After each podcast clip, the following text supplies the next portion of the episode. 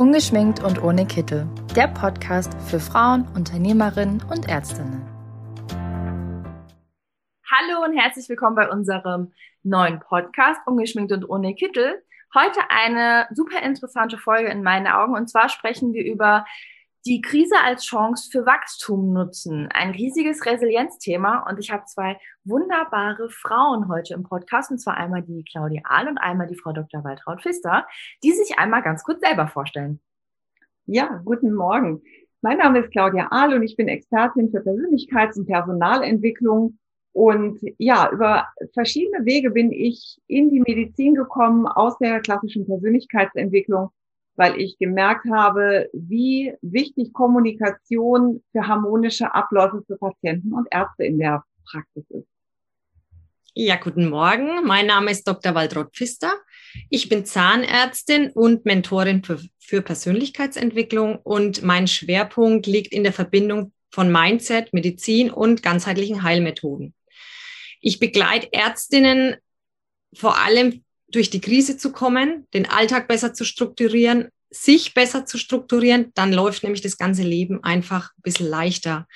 Und auf einer Fortbildung für Persönlichkeitsentwicklung habe ich die liebe Claudia kennengelernt. Und es war ziemlich schnell klar, dass wir beide gut zusammenpassen, weil wir beide uns mit dem gleichen Thema beschäftigen, aber jeder aus einem anderen Blickwinkel auf die Probleme, Herausforderungen der Ärztinnen schauen. Und äh, da ich selber eine Praxis habe und selber weiß, wie es läuft im Alltag und die Claudia-Praxen begleitet, war das für uns so ein Ansatzpunkt, wo wir gesagt haben, da machen wir was zusammen. Genau. Finde ich super interessant. Ich finde auch den Ansatz ganz toll.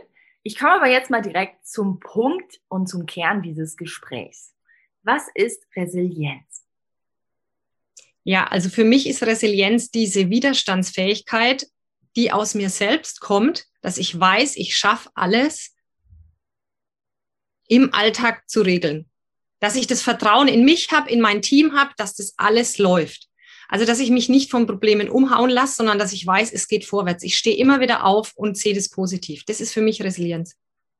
Warum Resilienz genau jetzt in der Krise? Weil Resilienz im Prinzip das ist, was uns einen klaren Kopf besorgt, ja?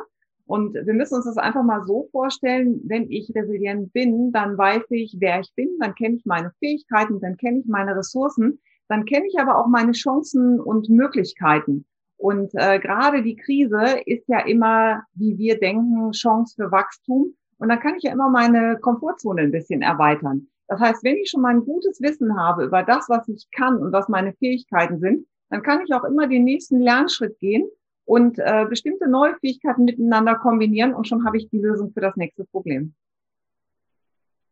Sehr gut. Hört sich sehr spannend an. Ähm, ich gehe nochmal kurz auf die jetzige Corona-Krise, um das böse Wort auch einmal kurz zu benennen ein. Ich glaube, wir alle kämpfen gerade selbst mit uns. Ähm, wir lernen gerade viel über uns, weil wir uns viel mit uns selbst beschäftigen außer man hat gerade fünf Kinder im Homeoffice, da kann ich verstehen, dass man sich nicht um sich selbst kümmert. ähm, ja, ich glaube, wenn man mal so einen schlechten Tag hat, ist Resilienz schon angebracht. Viele reden ja von Resilienz bei einer größeren Krise, Trauerfall ähm, als schlimmstes Beispiel, sage ich jetzt mal so mit. Aber Resilienz ist ja auch für unseren Alltag einfach wichtig.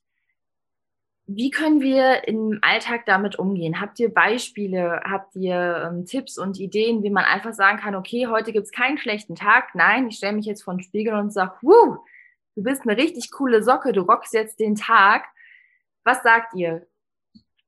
Ja, also Resilienz muss ja nicht nur in der Krise sein. Das ist ja jeden Tag so. Jeder Tag ist anders und dann fange ich bei mir selber an. Was mache ich denn heute? Also ich höre gern laute Musik positive Musik. Ich nehme gern ätherische Öle, wo ich einfach merke, die helfen mir so ein bisschen, die Stimmung anzuheben, weil es einfach so duftet, dass es sich gut anfühlt. Wenn es gar nicht geht, nehme ich auch mal ein Hanföl, wo ich einfach merke, da kriegen meine Nerven so ein bisschen Unterstützung. Ich gehe mit dem Hund raus, ich schaue, dass ich mein Zeitmanagement so mache, dass ich auch ein bisschen Zeit habe. Und wenn es nur ein paar Minuten sind, dass ich mal kurz auch im Praxisalltag in meinem Büro sitze und mir denke, so, zehn Sekunden atmen, irgendwas Gutes trinken und dann geht's weiter. Dass ich merke aus mir heraus, ich schaffe mir eine Pause, dass ich dann wieder durchstarten kann. So mache ich es für mich. Und das ist bei jedem natürlich individuell. Claudia, wie machst du es für dich? Also ich bin auch bei dem Thema Zeitmanagement für mich, weil das auch ein, einer der größten Engpässe ist, wenn ich mir das mal so beschreiben würde. Das heißt, ich muss wirklich auch für mich auf kleine Rituale im Alltag achten, wo ich immer mal wieder Luft holen kann im wahrsten Sinne des Wortes. Und damit habe ich in Praxen auch wirklich gute Erfahrungen gemacht, dass es kleine Alltagsrituale gibt. Zum Beispiel morgens ein, ein kleines Willkommens, ähm, ja, ein Gruß oder was auch immer, ja, oder ein kurzes Briefing, kurzes Teammeeting, zu sagen, man schwört sich positiv auf den Tag ein. Ich habe eine ganz nette Praxis, die haben eingeführt, morgens kurz einen Smoothie zusammen zu trinken, kurz zu besprechen, was anliegt und dann gehen die in ihren Alltag rein. Und das macht total gute Stimmung und die äh, Leute kriegen auch noch Vitamine und das Thema betriebliches, äh, betriebliche Gesundheitsförderung ist dann auch gleich mit abgedeckt. Das ist ja wirklich ja. eine absolute Win-Win-Situation für alle Beteiligten. Ja. Hervorragend. Genau. Und es geht wirklich um diese kleinen Sachen. Ähm, und wenn so ein Team sich zum Beispiel auch darauf einigt, zu sagen, okay, ich klebe mir einen Zettel an den Computer, sowas wie Keep Smiling oder äh, ne, heute ist mein bester Tag oder was auch immer das Codewort sein könnte, sind das so kleine Erinnermichs, äh, um aus dem, ja, ich sage jetzt mal, um aus dem Drama wirklich auszusteigen, ja. Und da ist eben Teamzusammenhalt so wichtig. Und das bespricht man am besten in guten Zeiten, damit es in der Krise abrufbar ist. Weil wir wissen ja, in der Krise können wir nichts Neues lernen, weil wir dann einfach nur im äh, Überlebensmodus sind. Resilienz im Team finde ich ein ganz spannendes Thema. Du hast eben schon äh, die Smoothie-Runde äh, betont. Ich finde es ganz wichtig, besonders wenn dann einer mal wirklich einen schlechten Tag hat, dann können einfach die anderen da rausholen. Manchmal hat man einfach nicht die Resilienz, den kühlen Kopf, die Kraft aus einem schlechten Tag noch was Gutes zu machen. Und besonders da finde ich ein Praxisteam hinter einen zu haben, so wunderbar, weil man dann einfach auch merkt, okay, die können einen mitziehen. Positives zieht Positives an. Einem geht's schlecht, den anderen drei geht's vielleicht gut und die schleppen einen dann mit durch den Tag. Ähm, mhm. Finde ich ganz wichtig, besonders in der Praxis, dass man eben auch darauf achtet, man ist ein Team, man steht zusammen, man ermutigt sich und es reicht meistens schon, wenn einer richtig gut gelaunt und positiv ist, der gibt dann so ein bisschen die gute Laune ab. Resilienz ist ja keine Sache, die man innerhalb von drei Sekunden bei sich im Kopf hat und man steht nur vorm Spiegel und sagt, uh, heute wird ein super Tag, wie ich eben schon mal gesagt habe, sondern das Ganze baut sich so ein bisschen auf. Ich glaube, das ist ein riesiges Thema. Das hat viel mit Kommunikation zu tun. Das hat viel mit dem Universum zu tun, um noch so ein bisschen abzuschweifen. Ähm, wir werden uns bestimmt noch hier und da mal treffen für neue Podcast-Folgen. So zum Abschluss würde ich gerne aber noch fragen, was ist eure Botschaft, Botschaft jetzt an unsere ähm, ja, Zuhörer da draußen? Veränderung ist immer. Und wie gesagt, Krise ist halt eben die Generalprobe, wie stabil ich innerlich bin. Und ähm, Krise hin oder her, es hilft halt nicht. Gerade in den Arztpraxen muss es weitergehen. Und ich habe eigentlich die Oberhoheit über meine Gefühle. Und wenn ich gelernt habe, ein gutes Gefühlsmanagement zu betreiben, dann kann jeder Tag der beste in meinem Leben sein.